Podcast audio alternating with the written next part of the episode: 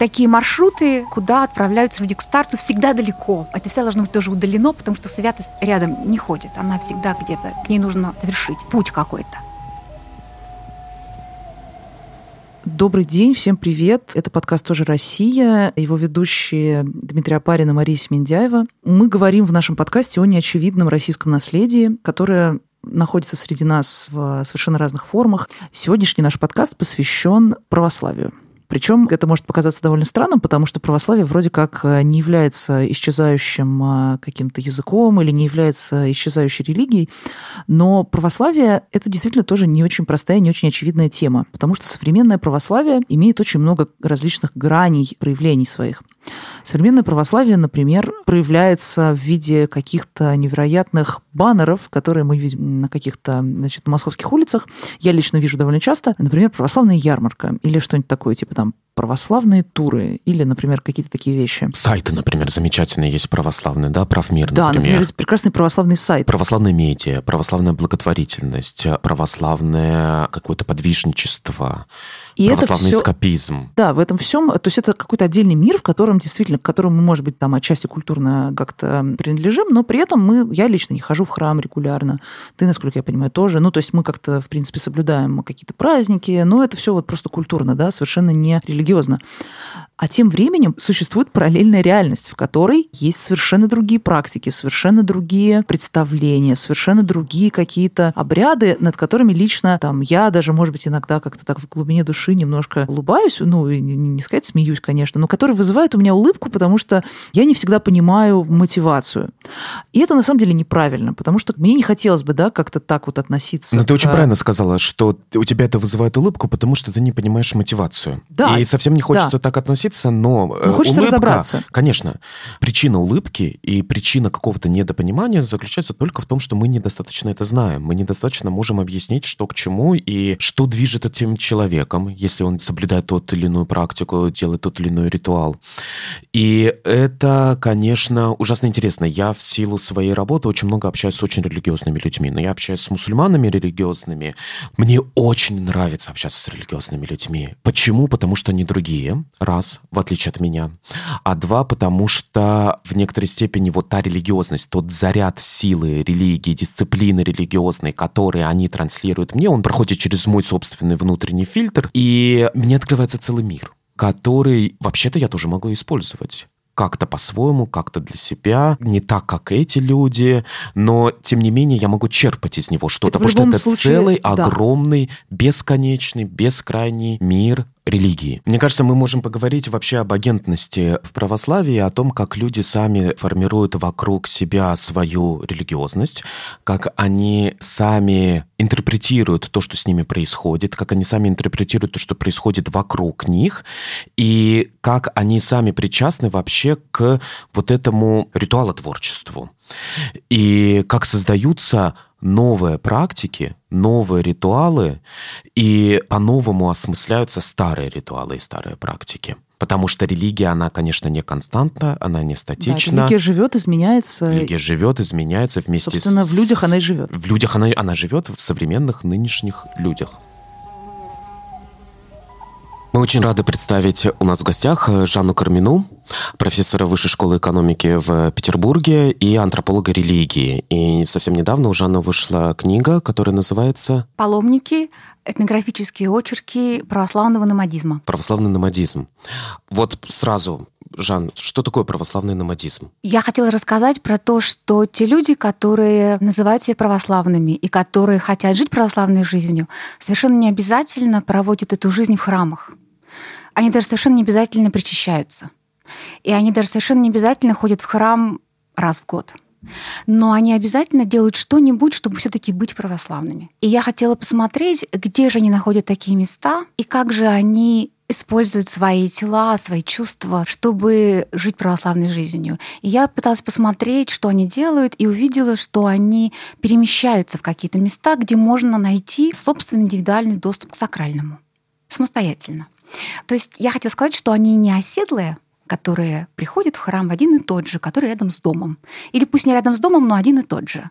Они выбирают то место, где им кажется, что их контакт с божественным будет особенно надежным, особенно интимным и особенно плотным. Это может быть храм, и многие из них ходят по разным храмам. Но это может быть совершенно не храм. Это может быть святое место. И эти места тоже очень разные. Поэтому я вот хотела ввести это понятие номадизма, потому что они ищут какое-то место удаленное от того пространства, где они живут постоянно, то место, где они находят вот эту возможность контакта с Богом. Ну, то есть тут таким образом выстраивается часто какая-то некоторое противопоставление. Вот есть то место обычное, обыденное, мирское, да, с которым ты постоянно взаимодействуешь, действуешь, твоя пятерочка, около дома твой магнит, станция метро и так далее. А есть вот что-то духовное, другое, иное, которое ты сам себе как бы придумываешь, конструируешь, и в свободное воскресенье ты совершаешь паломничество к этому другому. И таким образом, как бы вот твоя жизнь, она наполняется чем-то сакральным, но в определенное время, и ты сам решаешь себе, когда ты вообще хочешь куда-то поехать. И вот эта поездка есть паломничество том числе. Совершенно точно. Некоторые аналитики даже называют такой вариант религиозности религиозностью выходного дня. Мне не очень нравится такое понятие, потому что оно такое оценочное, потому что я искренне верю, как исследователь, что люди, с которыми я общаюсь, они очень искренне в своих желаниях, своих мечтах и своих надеждах на эту самую встречу с этим самым сакральным.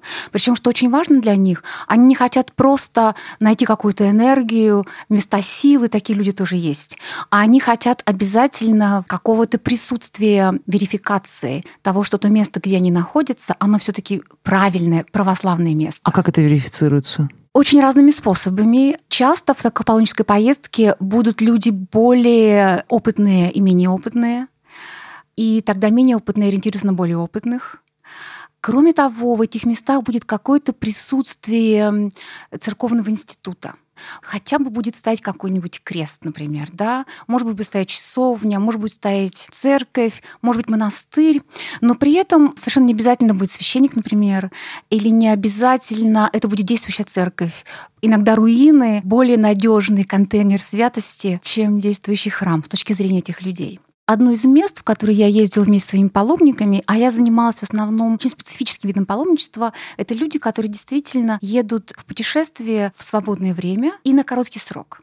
Я работала главным образом на северо-западе, поскольку сама я живу в Санкт-Петербурге, я ездила с питерскими паломниками по этому региону. Мы ездили в Ленинградскую, Псковскую, Новгородскую область и в Карелию. И еще я работала на Урале и ездила там по святым местам с паломниками. И одно из мест, в которое я ездила вместе с моими паломниками, это была старая сельская святыня, где никогда не было церкви. Но согласно преданию, которое впервые фиксируется во второй половине XIX века, я нашла документы такие, там явилась Богородица. Значит, там явилась Богородица, наступила на камень, на камне остался след, и потом э, вот этот камень там сейчас как бы и находится. И этот камень единственный. И легенды о явлении Богородицы с младенцем на руках — это то, что подтверждает легитимность почитания этого места. То есть это устная традиция, которая говорит о том, что вот здесь это случилось. И почитание этого места довольно живописное пространство, такое лощина, ручей в этой лощине протекает, там действительно этот камень лежит, к нему приходят люди в определенные праздники, потому что явилась Богородица или икона Богородичная, есть разные варианты, в определенный день конечно же.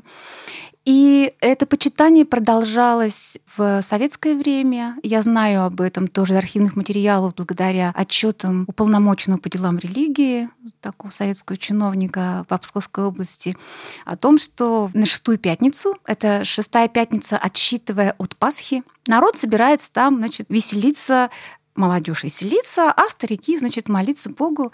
И когда уполномоченный приехал туда посмотреть на это безобразие и спросил председателя совхоза, почему он вообще все это разрешает, ну, тот вообще не понял, в чем проблема. Потому что на самом деле фактически они приурочили праздник села к этому годовому или там престольному празднику этой деревни. Я так понимаю, что это во многих деревнях, ведь это всегда деревенский праздник связан с каким-то престольным праздником или с там, ну, какой-то храм посвящен, да? Да, да. но чаще всего это все-таки официально, когда это церковь установленный праздник. А в этом месте, как я понимаю, церковь, то есть местный епископ еще в XIX веке праздник разрешил, и крестный ход разрешил, но ни часовни, ни церковь там так и не поставили там, по разным причинам церковь вот на это не пошла.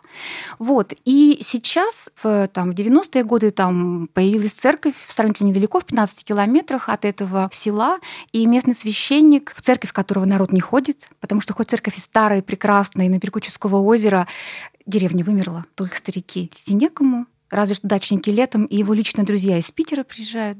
Поэтому он сам со своим небольшим приходом ходит вот на это вот почитаемое место, куда приходит местный народ. Не только один раз в году, но больше. И таким образом он, как бы сказать, приближает народ к церкви. То есть он распространяет церковное пространство на пространство того, что ну, вот раньше называли народной религиозностью. То есть он не говорит, что, ребята, вот язычники делайте, Бог знает что, следку поклоняетесь, что некоторые его коллеги делают и критикуют его. Что не ну, дело. конечно, вообще-то Да. это можно найти. Вообще-то логично. Да, но он будет человеком мудрым и зная, что все-таки нужно с паствой уметь разговаривать. Он, так сказать, сделал это место пространством переговоров по поводу нормативности религиозности. То есть он не исключает это место из пространства церкви, а включает его в пространство церкви. И вот э, сначала я видела, как на это место ходят местные жители, а потом увидела, что туда приезжают паломники из ближайших городов, там из Сланцев, из Гдова, из Петербурга, и стала интересоваться тем, что эти паломники там делают, и выяснилось, что паломники городские понимают сакральство не совсем по-другому. То есть они не очень понимают проявление Богородицы, они не очень понимают про, там еще очень важные рассказы, это рассказы о наказании святотатцев. То есть в советское время рушили церкви, и, значит, комсомольцы и другие молодые ребята, которые поверили в прогрессивность революции, в то, что церковь это только для отсталых и бабушек, они в том числе и разрушали местные святыни. С советского времени способ легитимации святости в этом месте — это рассказы о том, как те, кто перевернул камень или взорвал камень, или залил этот камень со следком Богородицы навозом, или, то есть там есть рассказ про санизатора, или пришел туда там э, местный представитель совхоза как раз, вот ведь не тот хороший, который мне говорил, а какой-то другой, и стал ругать местных жителей плохими словами, и после этого он онемел, так что мог говорить только вот эти там два плохих слова, которым информанты не захотели мне говорить вслух. Слушайте, это очень Эм, распространенная вещь. На самом да. деле, вот мы с тобой были в Архангельской области, в Шегмасе нам рассказывали, что там стоял храм, и те люди, которые первыми сбили колокола, они первыми погибли в войну например. Наверное, вот ну, в разных регионах есть истории про тех людей, которые участвовали в осквернении церквей, храмов, кладбищ и других сакральных каких-то объектов. Вот они как раз были наказаны Богом. Но это же на самом деле настолько древняя история, что даже как-то, ну, это же все эти мифы там о подглядывающих за богами, каких-то неприятных там людях, которые пытались над кем-то насмехаться, потом были наказаны. Мне кажется, что это такая вполне понятная штука. Значит, Да-да-да. Она тем интереснее, что она э, советизирована, Такая да, живая, в да. советском Да. контексте Да, э, это- это- реализована. Да, это такая морализирующая история, которая в советское время оказалась очень распространенной, очень такой живой. И очень интересно, что когда люди рассказывают истории, они всегда рассказывают истории про конкретных соседей, про конкретных людей, что делает их рассказы особенно убедительными, потому что если я говорю, что это человека парализовало, ну как бы можешь пойти и проверить вообще, вот и узнать, что да, вот там Иван Иванович там пострадал, или там у Василия Петровича никто с войны не пришел, потому что он то-то сделал, или у того-то все дети, которые все были нездоровыми или там глупыми. И, естественно, паломники, которые приезжают на это место, они не могут эти рассказы пересказывать. Потому что для них Иван Иванович Иван Петрович не являются актуальными такими, так сказать, героями повседневной жизни или частью их истории, да, локальной. Поэтому они рассказывают совсем другие истории. И вот то, что я там услышала, я услышала такую разноголосицу, такую какофонию рассказов о святости. И это меня поразило, с этого началась вообще моя книжка. Каким образом они описывают эту святость? То есть это их личное какое-то взаимодействие с этим мифом, да? Дело в том, что каждый, кто приходит на такое святое место, он надеется пережить какой-то особый опыт. Местные жители тоже. Хотя для них, ну, они приходят туда лечиться, поскольку это очень типичная история. Значит, следок Богородицы, симпатическая магия. Пусть простят меня все православные. Э, Симпатическая магия- магия это то есть... это когда подобное лечится подобным. Это когда у ребенка золотуха, значит, его нужно лечить золотым кольцом. То есть по сходству, лечение по сходству.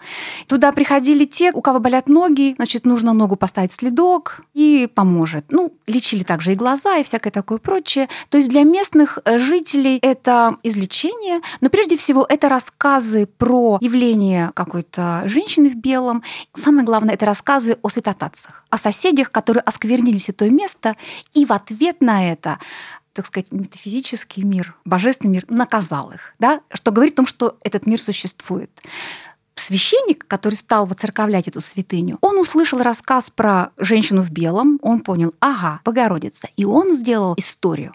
Он рассказывает предание, которое связано с местными артефактами. Он говорит, был здесь такой помещик, который хотел построить плотину, чтобы построить на этой плотине мельницу.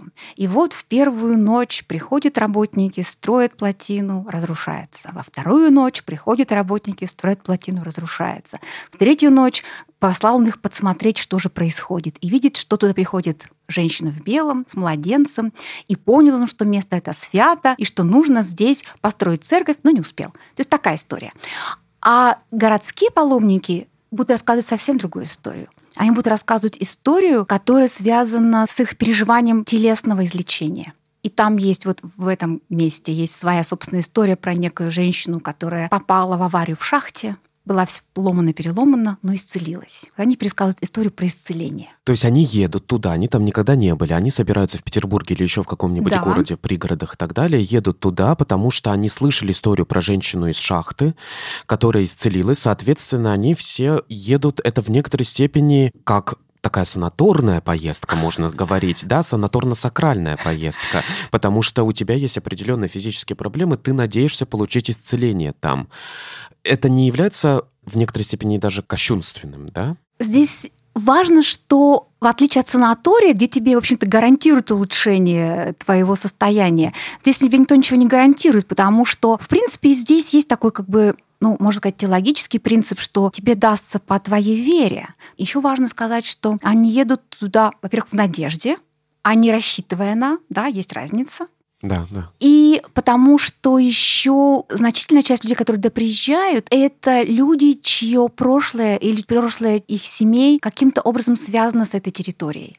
Это отчасти еще такое, то, что называется по-английски root tourism или heritage tourism, то есть туризм возвращения к корням. Они приезжают как горожане, уехавшие из мест, где все было чистое, правильное, архаичное. То есть это, собственно, возвращение урбанизированного населения в места, из которого они произошли. Какие вообще существуют места еще паломничества? Вот мы сейчас говорили об Какие-то одном. известные, может быть, очень. Да, ну, может быть, можно сказать про разные типы, что ли, да, мест паломничества. Вот есть то, о котором я сказала, небольшие, когда-то сельские святыни, на которые сейчас приезжают горожане и которые ну, становятся всё более популярными, но изначально вот они были просто сельскими святынями.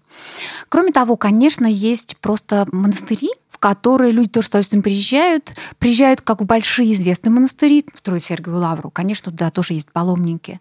Но приезжают и в монастыри не такие известные и не такие отстроенные. Здесь хорошим примером будет два монастыря, которые находятся на двух островах в Ладожском озере, тоже северо-западный регион. Это Коневецкий или Коневский монастырь, местно зовут его Коневский. Он поменьше. И второй монастырь — это Валамский монастырь. Ламский монастырь сейчас он совершенно блестящий. Он очень богатый. Очень богатый и очень эм, помпезный и принимающий важных гостей. А Коневский монастырь не такой. Он маленький, он не до конца отстроенный.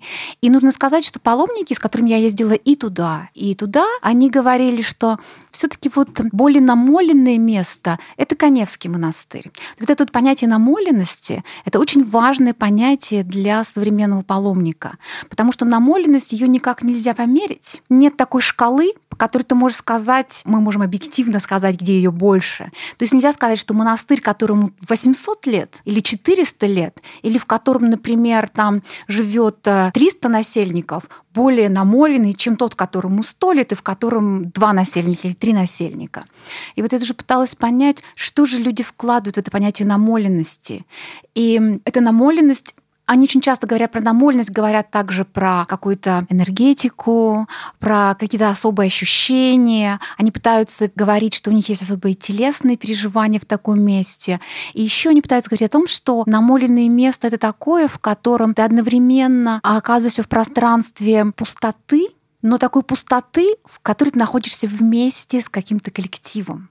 Потому что так же, как вот в этом в первом паломническом месте, да, куда люди ездят вроде бы для того, чтобы прикоснуться к своим корням, не обязательно едут в свою деревню. Они едут в какую-то иногда обобщенную деревню, из которых их предки когда-то уехали навсегда, покинув ее. То есть правильно ли я понимаю, что, возможно, нужен другой человек, чтобы как-то засвидетельствовать этот опыт? То есть это коллективное переживание, ведь оно обычно строится на том, что вместе это вроде как, типа, я один это вижу, или вы тоже это видите? Ну, то есть э, получается, что это все так э, по-настоящему, а не как будто бы в твоей голове. Это очень хороший вопрос, потому что, с одной стороны, вот те верующие, с которыми я работаю, которых я знаю, с которыми я дружу, они в очень значительной степени ориентированы на индивидуальность веры, на индивидуальность переживаний, на индивидуальность встречи с Богом, неопосредованную как бы. Но, с другой стороны, они нуждаются в подтверждении того, что они действительно переживают нечто верным образом, что кто-то каким-то образом разделяет их опыт. Это правда так. И, конечно, они обсуждают какие-то части своего опыта, но чаще они говорят, что там я пережил что-то или не пережил что-то, или, например, это место хорошее, но еще не такое намоленное. Но, конечно, этот опыт обсуждается, но только до определенной степени. То есть вот, как я и пыталась сказать, одновременно им нужно какое-то пространство пустоты, чистоты, но такой, в котором они находятся все равно в, в коллективе. Тут есть еще очень интересный момент, ведь все-таки паломничество, если мы говорим о некоторых стереотипах и таком традиционном представлении о паломничестве, то очень часто это, если это совсем дальние какие-то страны, там, не знаю, Святая Земля, то это немножко другое дело. Но если это паломничество в рамках твоего региона или в соседнем регионе, то оно должно быть сопряжено с определенным дискомфортом. Ты должен идти пешком, например. Вот моя мама рассказывала, у нее есть друг, и она с ним решила поехать в Сергеев Посад, а он очень православный человек. И он сказал ей, едем на электричке. Она сказала, что? Нет, мы едем только на машине, пожалуйста, я не могу на электричке. Он говорит, вообще-то, по идее, ну, нам нужно идти пешком. Она говорит, ну, спасибо, конечно. То есть электричка — это как некоторый вот такой вот полудиском... Компромисс. Компромисс. Все равно страдаешь в электричке. Немножко Надо просто хотя бы. пострадать немного.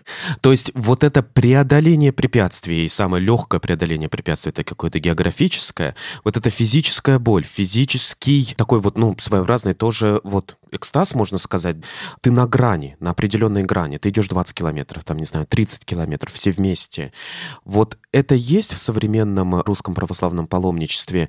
Или уже происходят вот эти автобусные туры, и все становится максимально комфортным? Переживание дискомфорта — это важная часть паломничества. Человек должен пережить боль и дискомфорт, по крайней мере, каким-то образом. И паломнические автобусы, они всегда классом комфорта существенно ниже, чем туристические автобусы. Я думала, ну почему так? Только потому что, чтобы это было подешевле? Отчасти, наверное, потому что, конечно, если занять очень такую прагматическую позицию, да, и такую позитивистскую позицию, можно сказать прямо, что паломничество — это дешевый туризм. И это будет правдой. То есть в одно и то же место ты можешь поехать с паломническим туром и с туристическим туром, и это будет несколько разная цена. Не принципиально, но на какие-то проценты разные. Но в действительности я понимаю, что люди делают какие-то специальные усилия, в том числе организаторы паломничества. Так? Там всегда есть организатор, который помогает людям пережить путешествие как паломничество. Я видела, как люди часть паломничества, например, могли ехать стоя в автобусе специально, потому что это, так сказать, часть испытания. Или просто автобусы, в которых вот я ездила, они ломались, они теряли дорогу, приезжали обратно не вовремя, они были неудобны, там не откидывали сиденья. Это некомфортно обязательно. Это некомфортно во многих других отношениях тоже. Это некомфортно с точки зрения именно жизни тела, потому что, конечно, паломничество и религия — это в значительной степени испытание переживания, которые ты получаешь через свой телесный опыт. У тебя не будет нормальной еды, у тебя не будет нормального туалета, у тебя, может быть, будет вода, которая позаботится, но, в общем, тоже совершенно не обязательно. Кроме того, на самом деле, довольно часто паломничество туристические туры включают посещение святого места плюс купание в каком-нибудь источнике в любое время года. Я видела, как люди купались в ноябре, как люди купались в феврале. Честно говоря, и в мае в Ленинградской области купаться довольно экстремальное мероприятие. И это тоже часть, это не просто прикосновение к святости самым прямым непосредственным образом. Конечно, они переживают это как ну, фактически такую реплику крещения, да, погружение в эту воду, но и потому что это такое телесное испытание и большое неудобство. Это все предлагается. Кроме того, предлагается в паломническом туре еще и участие в литургии довольно часто. То есть вы выезжаете поздно вечером, едете ночь в автобусе, либо очень рано утром приезжаете к утренней литургии. Это означает, что вы поститесь. Не все паломники пойдут причащаться. Пойдет треть, может быть. Но даже треть это достаточно. И если вы едете с каким-нибудь известным паломническим агентством, и вы знаете, что, в принципе, нужно готовиться к причастию, но вы не собирались причащаться, то вы будете стесняться есть в автобусе, когда все другие не едят и не пьют. Это все испытание, конечно. Так а что... пешком? Пешком ходят в длительные крестные ходы. Великорецкий, да, вот. Э, Например, Великорецкий крестный ход, который длится несколько суток, и это очень большое мероприятие. Я не была на нем, но у меня есть коллега, была она недавно умерла, к сожалению. Она вот проходила весь Великорецкий крестный ход. Я лично ходила на крестный ход в Екатеринбурге от места расстрела царской семьи в центре города к месту первичного захоронения останков в Ганиной яме. Это 21 километр. Этот крестный ход отличается тем, что он проходит в очень высоком темпе. Там нет никаких привалов, и люди идут со скоростью 6 км в час определенно. Это предел, на самом деле, человеческой скорости. И это как огромное... мы сейчас с вами бежали. О, да. И это огромное количество, это тысячи людей. Это тысячи людей, и это означает, что ты не можешь там свернуть и поставить сторонки на самом деле.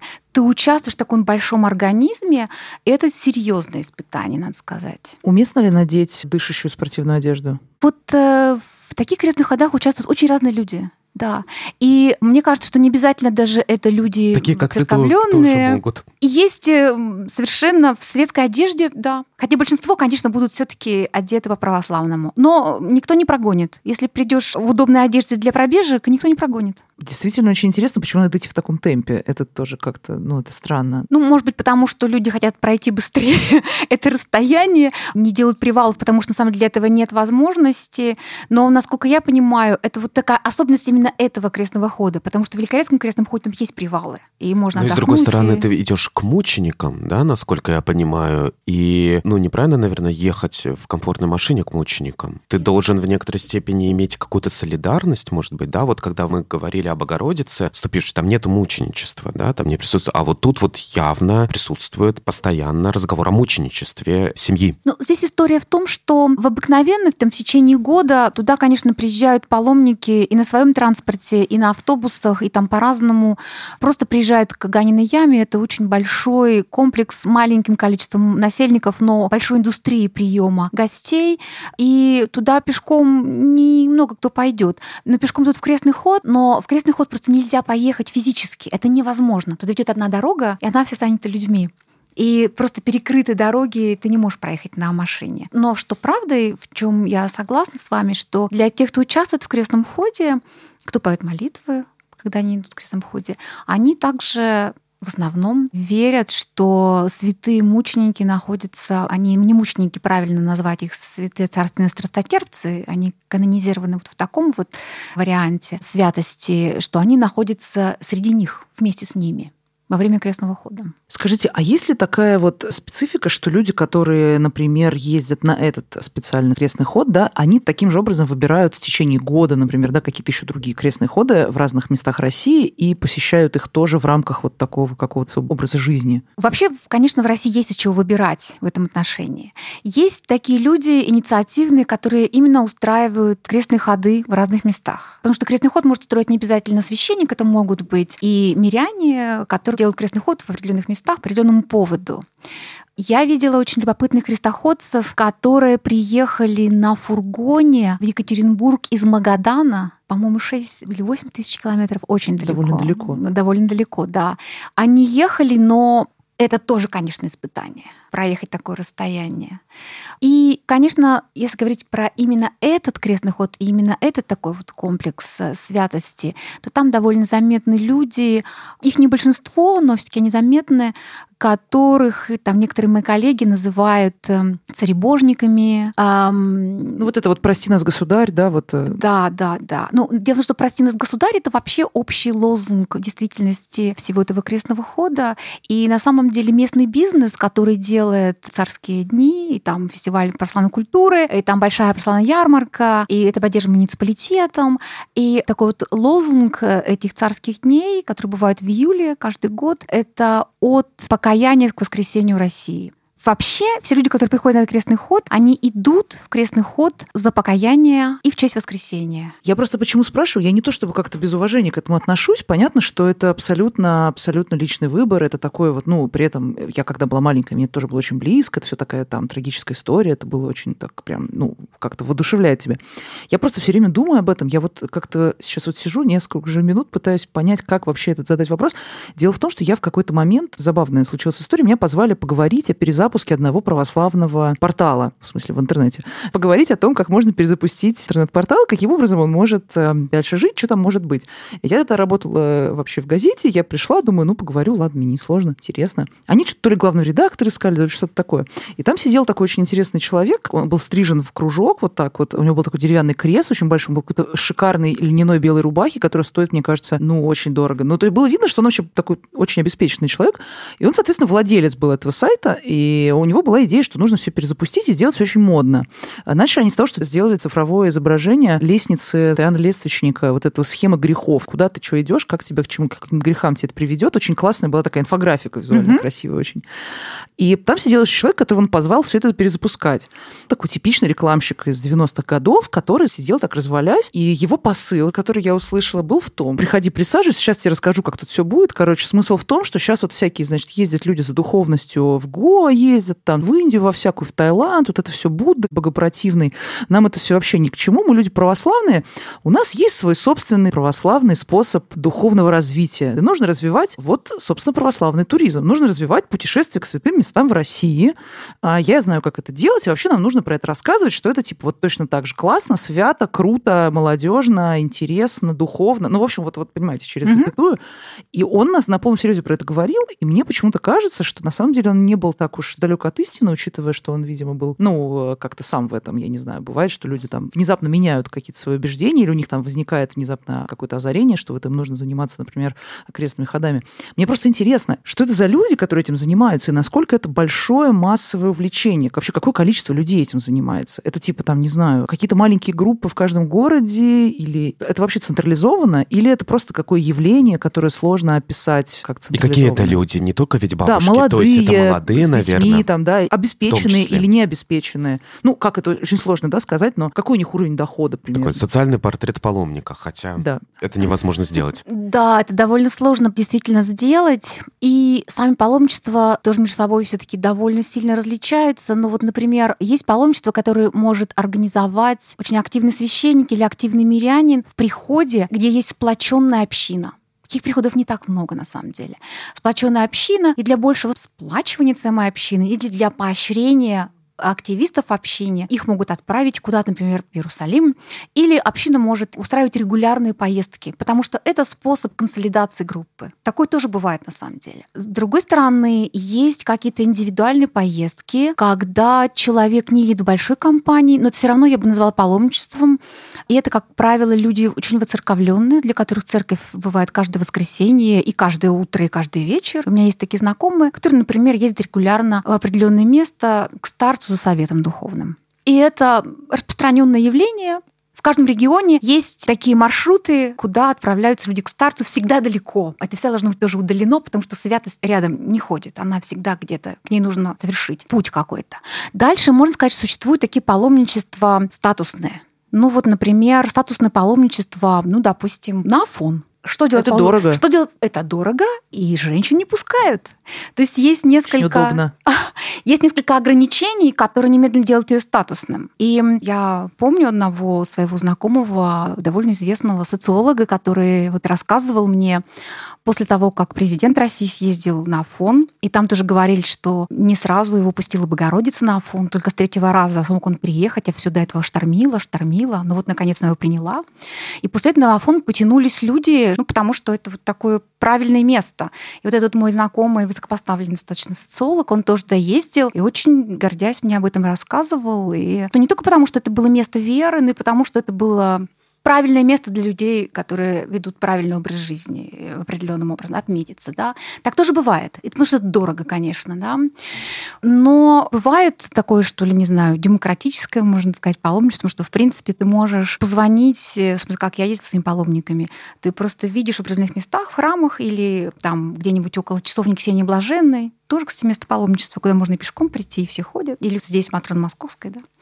Просто видишь объявление, звонишь по телефону, договариваешься, приходишь к автобусу и едешь, и все. И, и вот в этом автобусе это в основном женщины? Или там есть и мужчины? И какой возраст у этих женщин? Да, это, конечно, в основном женщины. Это, конечно, по крайней мере, то, что я видела, это обычно женщины после 50 лет, по крайней мере, чаще всего. Есть, конечно, молодежный паломничество, но это будут ребята, которые, например, учатся в воскресной школе. То есть это будут Или сказать... они, например, как-то связаны с каким-то институтом, куда они там Свято-Тихоновским, например, собираются, да, да что-то такое? Да, но в то же время, когда ты совершаешь просто туристическую поездку по России и просто хочешь поехать посмотреть Псков, например, тебя приводят в храм, и от тебя ожидают, что ты знаешь, как себя вести в храме, что ты знаешь, как нужно одеться в храме, и фактически мне тоже жаловалась другой социолог, женщина, на это, не жаловалась, она поделилась со мной, что фактически ее превращают в православную, потому что идея в том, что раз ты в России русский, если говоришь по-русски, значит, ты русский, да, приехал туда, в Псков, значит, ты православный. Поэтому существует такое вот смыкание иногда, да, туризма и паломничества. Да, это интересно. У меня личный вопрос. Вы ведь литургия есть, да, или просто какое-нибудь моление около того или иного святого места.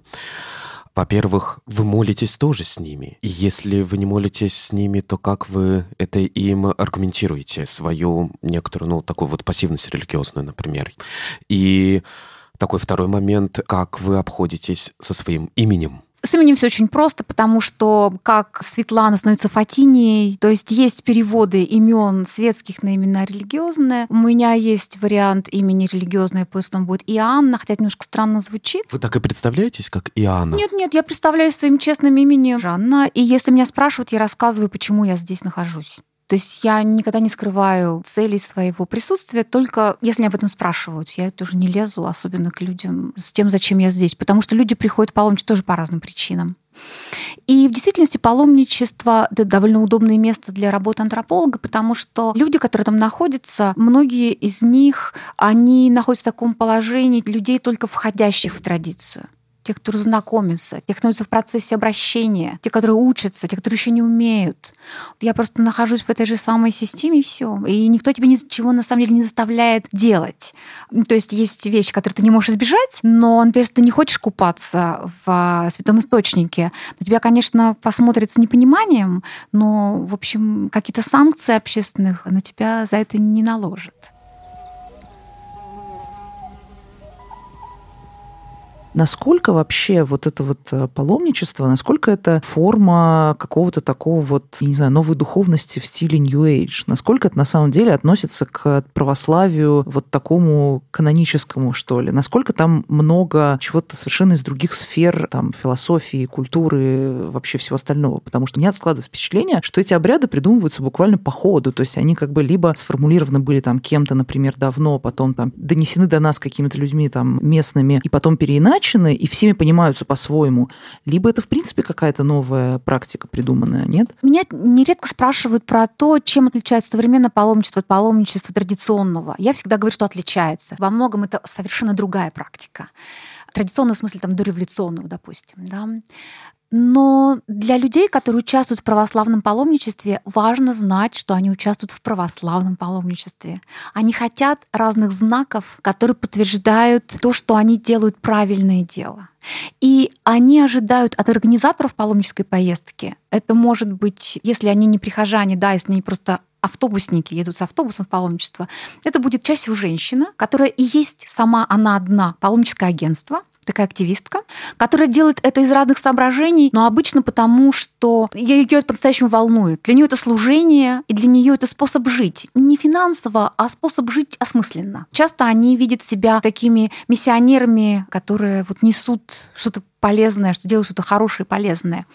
И от этих организаторов ожидается, чтобы они сделали поездку паломнической. На автобусе будет икона. Поездка начнется с общей молитвы и так далее и тому подобное. Будет ожидаться, что люди одеты не в спортивные костюмы, а все-таки в юбки, все-таки в платки. И если вы никогда не носили длинную юбку и платок, то это уже испытание, да, и так далее. Но все-таки для тех, кто участвует в православном паломничестве, важно знать, что они участвуют в православном паломничестве. Но это знак качества какой-то. То есть это вроде как не какая-то вот эта вот непонятная вот история, а вот ну прав, вот православно, вот это классно, значит, да? То есть это, это как-то гарантированно. Правильно. Вот, да. Знак качества, наверное, это хорошее слово, да. Но при этом важно, кто это знак качества ставит. Для этого знака качества хорошо, если есть священник в поездке, но совершенно не обязательно. И я работала с одной такой паломнической группой. В селе или маленьком городе паломничество обычно будет организовываться либо больницей центральной, либо музеем краеведческим, либо иногда школой. Но чаще будут больницы, потому что там просто много людей работающих, медсестры, врачи, все поедут. Ну, кроме того, больница, она вообще приближает человека к мысли о теле и о вечности. И поэтому в больницах часто бывают, если не храм открывается, то хотя бы какая-то лавка церковная, где можно приходить что-то такое покупать. Вот. И вот я работала с такой одной группой в селе, в Большом, а, в Свердловской области, где они ездили в разные места в своем регионе. И там был храм в этом селе, и священник, настоятель этого храма, он не очень одобрял их поездки, потому что с точки зрения экономики храма это очень невыгодно. Но те небольшие деньги, которые они принесли бы в храм и заказали бы там разнообразные молебны, купили бы что-то, они отнесут в другой храм, куда они поедут. И они всегда приходят к нему, спрашивают разрешение. Благословите, батюшка, мы хотим поехать там туда-то. И он всегда благословляет, потому что они говорят, куда он денется и благословляет, и едут они. Получается, что они едут со священническим благословением. Но достали они его не так уж и честно, возможно. Они знают, что ему это не очень нравится. Да, но тем не менее, давая им это самое благословение свое, он таким образом включает их, может быть, в каких-то отношениях сомнительную, с канонической точки зрения, поездку в нормальную жизнь православной церкви. Как я говорила, это место переговоров о границах нормы православности. Вы сказали сейчас довольно интересную вещь про больницу о том, что паломничество может организовать либо больница, либо там еще что-то, либо краеведческий музей. И вот это очень интересная такая сцепка между культурой и религией, когда вот какая-то туристическая твоя просто поездка в старый монастырь к старому храму превращается в паломничество.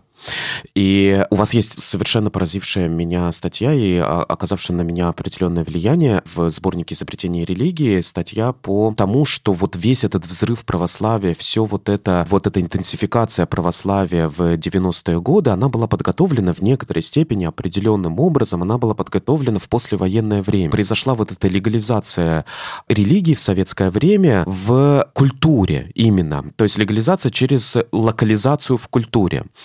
И именно тогда начались разговоры о реставрации храмов, поддержании храмов, о том, что храмы — это наше национальное достояние. Фильм Андрей Рублев, создание «Золотого кольца». Ведь «Золотое кольцо» как такое да. вот э, туристическое явление было создано, по-моему, только в 60-е годы и так далее.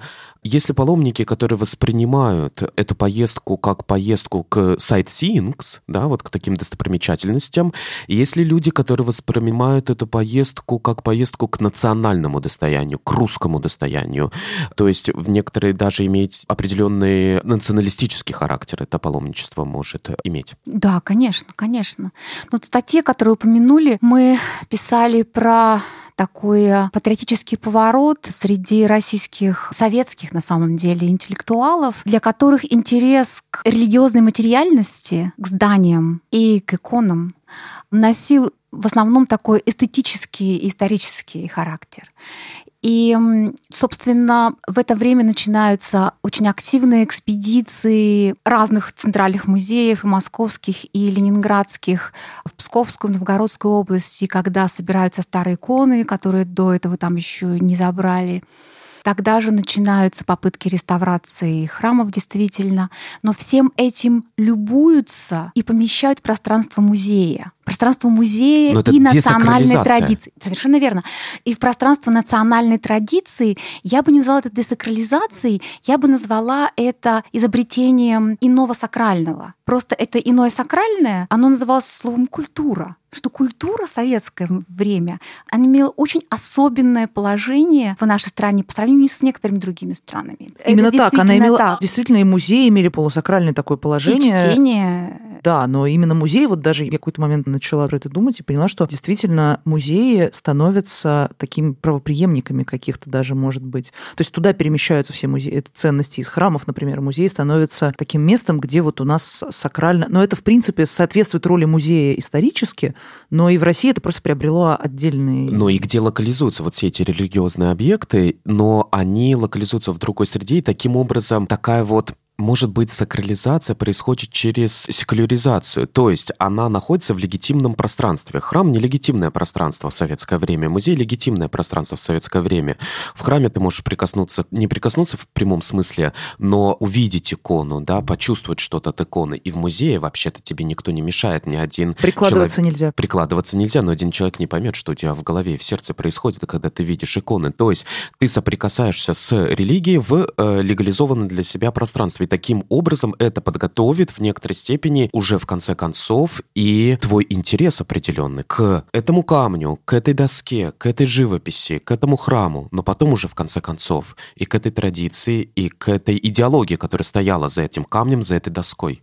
Да, совершенно точно. То есть это после такого периода иконоборчества, после революционного, да, в 20-30-е годы, после войны наступает другой период, когда возникает э, эстетизация, любование архитектурой и живописью. И, конечно, например, если икона помещается в пространство музея, она становится просто картиной на самом деле. Это картиной и памятником истории и культуры.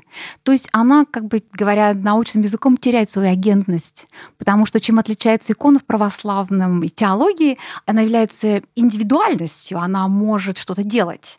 Ничего такого, конечно, делать не может в музее. А вот это очень интересный момент. А в паломничестве у вас происходят какие-то разговоры, вообще дискурс об оригинальности и аутентичности? Вот приезжают паломники, они все равно, с одной стороны, они паломники, с другой стороны, они путешественники, с третьей стороны, они все-таки туристы в некоторой степени. Они приезжают в тот монастырь или в тот храм, который они, например, никогда не видели. И они видят эту древность, например. И вдруг они видят новую роспись, какую-то там совершенно новую роспись нулевых или десятых годов. Там происходит разговор. Ой, как плохо, что вот новая роспись, а где старая роспись? Или там полностью новый иконостас. Например. Новый иконостас, абсолютно, да. А другие говорят, а это не важно. А какая разница? Ты не в музей пришел. Почему ты смотришь на древность росписи, да? То есть если разговор об аутентичности, если среди паломников те люди, у которых болит душа за испорченный объект культуры и искусства, и болит душа за оригинальность того, что они видят. А есть и люди, которые говорят, вообще-то это не по православному, наверное, даже думать вот о том, что оригинально или что не оригинально. Хм, ну, только самые эм, академически подготовленные паломники, на самом деле, какие-то самые умные и образованные, правильно сказать, будут думать о том, что аутентичное в неперестроенном находится. Потому что в том же самом вот э, месте, о котором я рассказывала, со следком Богородицы, Сначала там был просто камень, был хорошо. Сейчас там построили часовню, расстроили до храма, тоже хорошо. Всем нравится. Вот это вот... И это аутен... внедрение в старый ансамбль исторически ни у кого, никого не коробит? Ну, я не могу припомнить такого яркого случая, чтобы люди бы говорили, ой, нет. Единственное, чем могут говорить, они могут говорить об объеме намоленности в этом месте. И они могут сказать, что когда слишком много суеты, когда слишком много людей, когда ты не можешь остаться один, когда не может возникнуть ситуация тишины, которая обеспечивает твое общение с сакральным, что это как-то вот недостаточно намолено, что как-то вот это не очень. Вот э, в Иерусалиме, святом городе, наверное, не очень многие из них были, потому что там, в принципе, ну, это же типа самое древнее туристическое место в мире, мне кажется. И там все уже настолько так устроено, что ты там, в принципе, в одиночестве не можешь остаться вообще никогда. И меня, конечно, очень поражало, что, то есть это же место, откуда там священный огонь, да, появляется и так далее, но это максимально суетное место. Да, Иерусалим — это город, где все бегут, это правда. Все бегут, бегут по своим собственным маршрутам, но русских паломников отличают означает то, что они не просто бегут, но они еще обязательно раскладывают свои документы или еще что-нибудь на том камне, на котором лежал гроб Господень, потому что важно... Документы? Ну, паспорт, да, что там у них с собой есть, потому что я говорила про то, что человек пытается каким-то образом соприкоснуться со святостью, но он на самом деле пытается это сделать не только через дыхание или там какую-то свою собственную телесность, но он пытается сделать совершенно материальным образом. Он как с иконой, он целует икону, он прикасается к иконе. Икона может плакать, икона может летать, икона может кровоточить, икона может источать мира. То же самое и там. Он прикладывает есть... что-то, документ, потому что документ это и есть я. Это мое прикосновение к святости. А сам он не хочет приложиться? И или... сам приложится а. тоже. Ну, доку... это чтобы еще унести с собой. Конечно. То есть паспорт я свой Конечно. кладу, чтобы номер моего паспорта запомнил святость. Просто потрясающе то, что вы рассказываете. А что еще можно туда положить? Я просто там была и не зарядила ничего э, на память. См- смотрите, туда... И опять-таки, я не издеваюсь, правда, серьезно. Я да. считаю, что это, наверное... Обрядность любая интересна. Обрядность это ужасно Обрядность интересно, интересно. Потому что, например, вот есть такие, например, люди, которые считают, что если ты проезжаешь под мостом, а по нему едет поезд, то тебе нужно на голову кошелек положить. Я слышала такое. И вот, честно говоря, с паспортом, который ты прикладываешь к гробу Господню, это что-то очень похоже, по-моему. Там не гроб Господень, но камень, на котором лежал гроб Господень. Да, да. ну в том месте. Но что прикладывают? Прикладывают то, что является изображением личности. То есть это может быть фотография твоя или твоего близкого человека. Это может быть паспорт, потому что он как бы есть ты в каком-то смысле. С точки зрения государства паспорта есть ты. Что-то еще может быть. Вот документы я видела.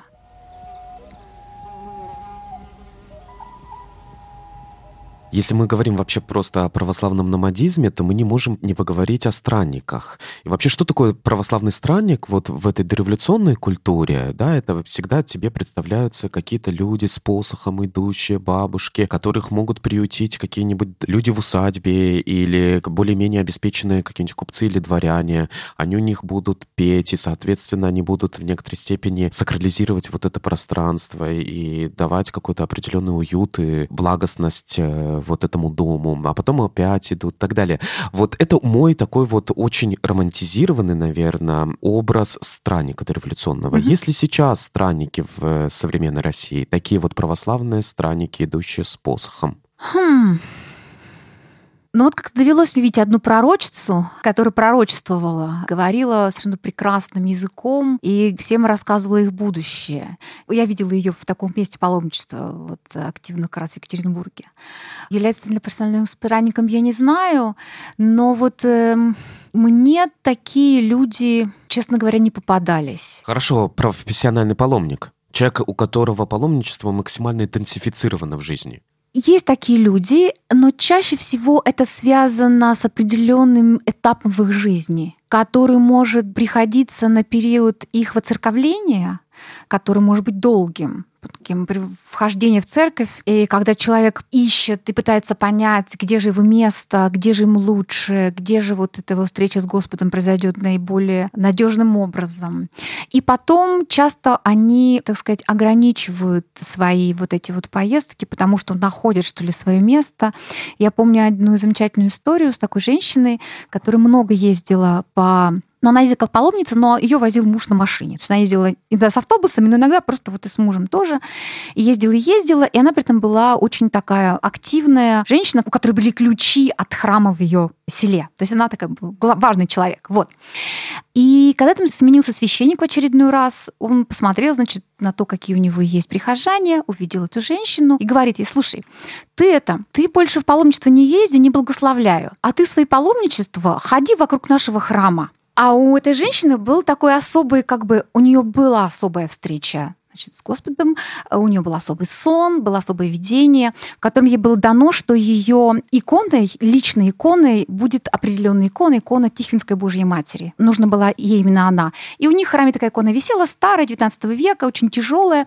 И вот их священник, который был моложе ее в два раза примерно, этой женщины, благословил ее, то есть велел ей с этой иконой обходить вокруг храма каждый день по что-то сто, что ли, раз ну, это такое правило, как бы, которое ей нравилось, она была готова на это. Но таким образом он ее номадизм локализовал, он ее вернул домой, чтобы она свои силы и энергию и свой, так сказать, поиск правильной религиозной жизни сосредоточила на своем собственном храме. И она, в тот момент, когда я с ними с обоими разговаривала, она, она была довольна. это исполняла. Да, на самом деле она была, в тот момент она была довольна.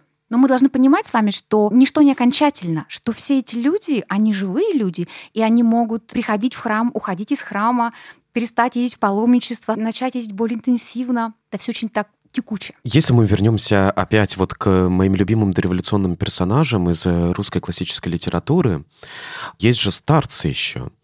И старец Зосима, например, да, в «Братьях Карамазовых». У нас тоже есть старцы, и они тоже являются триггерами к номадизму православному, безусловно. Ты едешь к старцу, там с ним разговариваешь и так далее. Вообще, вот что это такое? Вы можете рассказать об институте старчества в современной России? И ведь на самом деле он изначально не был такой уж ортодоксальный. Это какая-то же новая штука, нет? Да, изначально старчество э, было, ну, это была такая особая позиция внутри монастыря внутри монастыря, то есть это был человек, которому хотели как раз исповедовать помыслы, то есть он был таким духовным наставником тоже да, в монастыре. Но уже в э, конце XIX века к таким старцам в монастыри стали, особенно к тем, которые там вот славились своей особой аскетической жизнью или еще подобными вещами, начали приходить горожане. Потому что на самом деле секуляризация которую мы пережили в советское время, и, в общем-то, мы все равно живем в секуляризованном обществе даже сейчас, она началась ведь не с революции, началась гораздо раньше. И уже в конце 19 ну, конечно, века... интеллигенция, разночинцы, конечно, очень многие да. из них, они были довольно да, и они скептически уже... по и отношению они... к э, церкви. Верно, и они уже искали святость за пределами своего приходского храма. И они шли искать таких вот старцев. Начали приходить миряне к старцам там уже в конце XIX века, но все равно это были люди, живущие в монастыре и монахи. Я бы сказала, что институт старчества изобретается заново. Я немножко утрирую, но все-таки в значительной степени это новая традиция после окончания советского времени. И здесь я бы сказала, что возникают такие две разных тенденции или там два разных типа, что ли, старцев, можно так сказать. С одной стороны, видимо, существуют старцы, я такого видела и, в общем, даже общалась, о которых писал мой коллега Николай Митрохин. Николай Митрохин писал про старца Наума, и еще некоторых старцев. То он говорил, что старцы такие харизматические люди, харизматические в том смысле, что такие сильные, умеющие убедить, которые строят вокруг себя такие сети социальные и управляют этими сетями. То есть они управляют, у них есть власть, построенная на том, что их почитатели верят в их харизматичность и близость к Богу, да, и они перераспределяют ресурс внутри этой сети. Говорят, кому нужно помочь и дать денег, например, да, или кому нужно в какой монастырь поехать. Николай Митрохин считал их такой теневой структурой, серыми кардиналами, что ли, православной церкви. Мне всегда казалось, что он как-то преувеличивает эту силу. Но, может, такой правда есть. Потому что я знаю, что действительно есть такой человек, который считается старцем, который в Екатеринбурге построил один монастырь, потом построил другой монастырь, и этот второй монастырь просто совершенно процветающий, очень сильный, он действительно очень харизматичный человек, прекрасный менеджер фантастически. Вот. Но есть старцы, которые как бы ничего не делают для того, чтобы прослыть старцами. Монетизироваться. И старцами их делает слава, молва, которая, конечно. молва Да. которая возникает благодаря такому своего рода кругу приближенных, которых тоже не, они не специально к себе приближают. И вот когда я делала свою книгу, то одно из мест, когда я ездила, где я работала, это был такое место, где был похоронен такой старец, отец Николай Гурьянов, это остров Залита, бывший один из Талапских островов в Чудском озере, ну, Псковском озере, оно связано с Чудским, в Псковской области, который там умер в начале 2000-х годов, но в 90-е годы он стал почитаться как старец, благодаря... Там очень сложная история, почему произошло, но к нему стала приезжать публика из Москвы и сначала из Ленинграда, потом уже из Петербурга, которые вот видели в нем это самое старческое. Что такое старческое? На самом деле это можно назвать словом аутентичность. Он был просто хороший, добрый сельский священник. А, вот как. Понятно. Да, который да, к тому жил да. на острове, куда трудно добираться. Мы можем говорить о Мене также, например? Мень — это ведь огромная фигура для советских православных и Да, для... но мне кажется, Мень совсем другая история, потому что Мень привлекал, интересовал православных интеллектуалов, те, кого можно было бы назвать православными либеральными. Это сложный, конечно, Да, да, да, термин. да. А вот мы можем говорить вообще о какой-то такой классификации, извините за грубость, такую вот священников. Есть определенные священники, которые очень популярны среди действительно вот э, либеральной православной интеллигенции, которые являются лучиком света в темном царстве РПЦ для многих людей, как мне это представляется.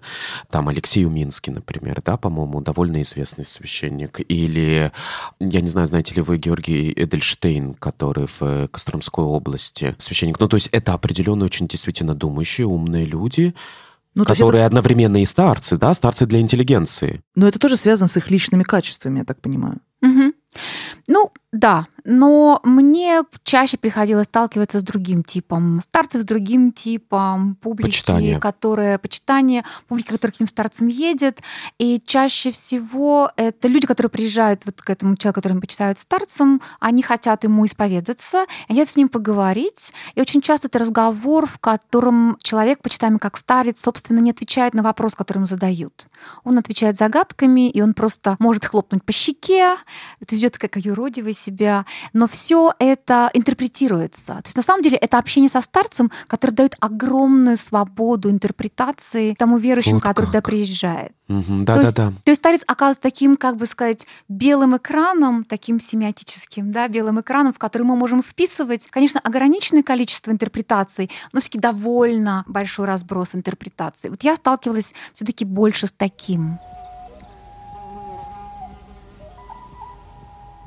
Я вот, наверное, еще какой-то вот последний вопрос задам. Мы так уже ушли далеко от темы паломничества, но мне кажется, это тоже связано с паломничеством. Я не слышала о старицах, то есть как бы женщины, старицы, вроде как они, не, ну, вроде это не очень распространенная вещь. Да, кстати, но... я тоже подумаю, это Да, то есть это именно мужчины. Интересно. Но при этом есть очень богатые, большие такие культы, вот прям такие, ну, очень знаменитые, вот Матрёна Московской, да, или там Ксения Петербургской, какие-то вот такие знаменитые женщины, обычно они там пострадали очень сильно, и вот в чем особенность почитания вот женщин знаменитых в православии? Ну, вообще, это большой разговор. И я, может быть, просто только часть вашего вопроса тогда, ладно? Да, ответьте, возьму. пожалуйста. Да, потому что а, Ксения Блаженная отдельная история. Там мы с моим коллегой специально занимались этим, и могу про это уже рассказывать. Но она не почитается как старец, это другая история.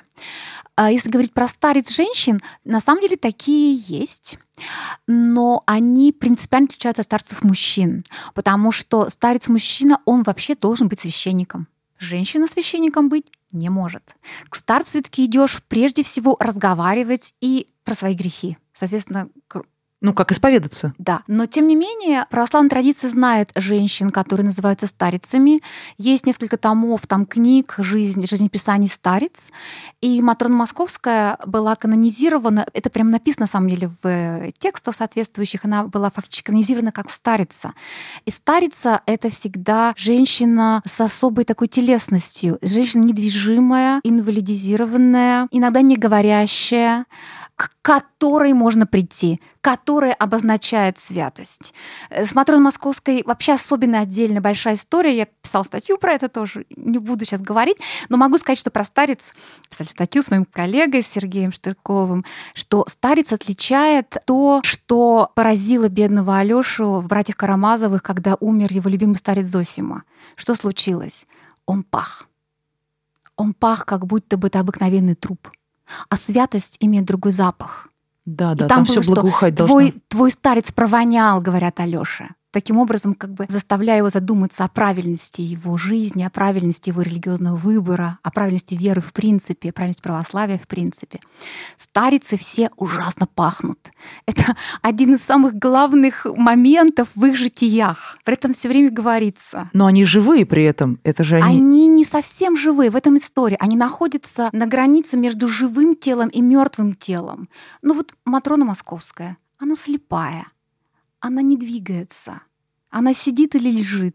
Но при этом совершает какие-то чудеса. Ну, а современные старицы, они есть. современные старицы. Или это ведь, вот вы говорите, что священнику нужно исповедоваться, соответственно, женщина не может быть священником, соответственно, ты не можешь исповедоваться старице, но есть настоятельницы монастырей, например. Это другая история. Настоятельница монастыря... Она тоже может иметь огромный религиозный авторитет, и к ней может быть паломничество. Она не будет считаться старой. Я не знаю таких случаев. Ты можешь к ней приехать и разговаривать с ней? Обычно настоятельница монастыря — это очень занятая женщина, крайне занятая женщина, у которой расписана каждая минута.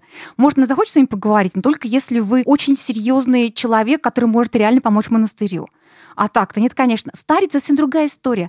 Старицы, я встречала нескольких кандидатов на стариц вживую, но старица как раз тот случай, когда старицу делает ее окружение. Когда люди говорят, а у нас вот такая-то старица, а вот приходи там, посмотри, поговори. Но они... Они были них... только кандидатками? Ну да, на самом деле. У них не было голоса. То есть все, что мы знаем про старец, мы знаем как про реальность. Мы знаем из их житий, и что любопытно, все они обязательно жили в советское время. Это тоже тема для отдельного разговора.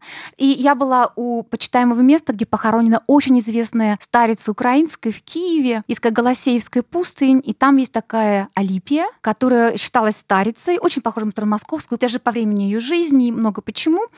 Но и там тоже Алипия не канонизирована. Ее церковь не готова канонизировать. Это слишком неясная фигура все-таки для церкви. Но вокруг ее могилы там и монастырь рядом построен, там огромное количество паломников, стоящих и получающих чудеса, исцеления, книги, записи чудес. Это поразительно. Вот. Но она, как бы, как я говорю, старица находится между живым и мертвым. Но вот она вот мертвая. И повторю еще раз, что мы знаем о старицах, только живших в советское время, не раньше. То есть до революционных старец мы не знаем? Нет. Это именно, но это может быть связано с тем, что в советское время, в общем-то, в какой-то момент не было, нет, всегда были, на самом деле, легитимные священники, но, тем не менее, были проблемы с тем, чтобы получить святые дары и так далее. То есть это могло быть связано с тем, чтобы как-то вот э, это был такое, ну, нет, нет, внезапно думаю, они возникли, потому что... Нет, нет, я думаю, что про советское время действительно происходит некоторая феминизация религии, и вот появляется в том числе и вот это вот женское старчество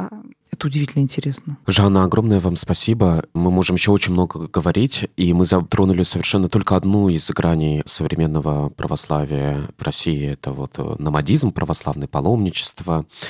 А, но можно еще очень-очень много говорить. Конечно, мы бы хотели поговорить и о ярмарках православных, наверное, и как раз о культе Ксении Петербургской, и Матроны Московской. И еще очень много очень интересных явлений в современном русском православии. Но в следующий раз спасибо вам большое. Это была Мария Семендяева и Дмитрий Апарин. Подкаст «Тоже Россия». Слушайте нас на всех удобных платформах. И все те книги и статьи, которые мы упоминали сегодня в выпуске, вы можете найти в описании подкаста.